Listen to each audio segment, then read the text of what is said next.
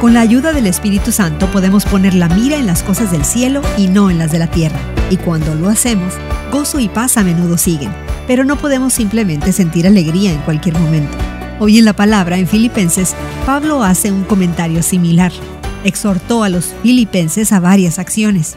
Alégrense siempre en el Señor, les dijo. Sean amables o razonables ante la oposición. Afronten todas las situaciones con oración y gratitud. También les animó a pensar correctamente.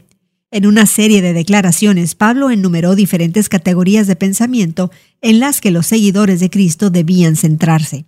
Les dijo, todo lo verdadero, todo lo respetable, todo lo justo, todo lo puro, todo lo amable, todo lo digno de admiración, en fin, todo lo que sea excelente o merezca elogio.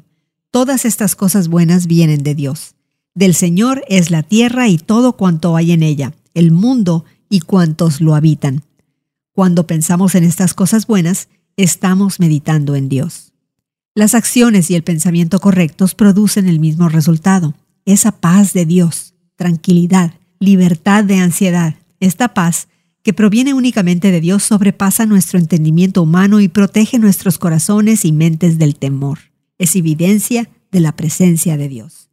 ¿Cómo podemos experimentar la paz de Dios? ¿Cómo se vería en tu vida pensar como Dios quiere? ¿Qué necesitas cambiar para lograr este objetivo? Hoy en la Palabra es una nueva forma de conocer la Biblia cada día, con estudios preparados por profesores del Instituto Bíblico Moody. Encuentra Hoy en la Palabra en tu plataforma de podcast favorita. Más información en hoyenlapalabra.org.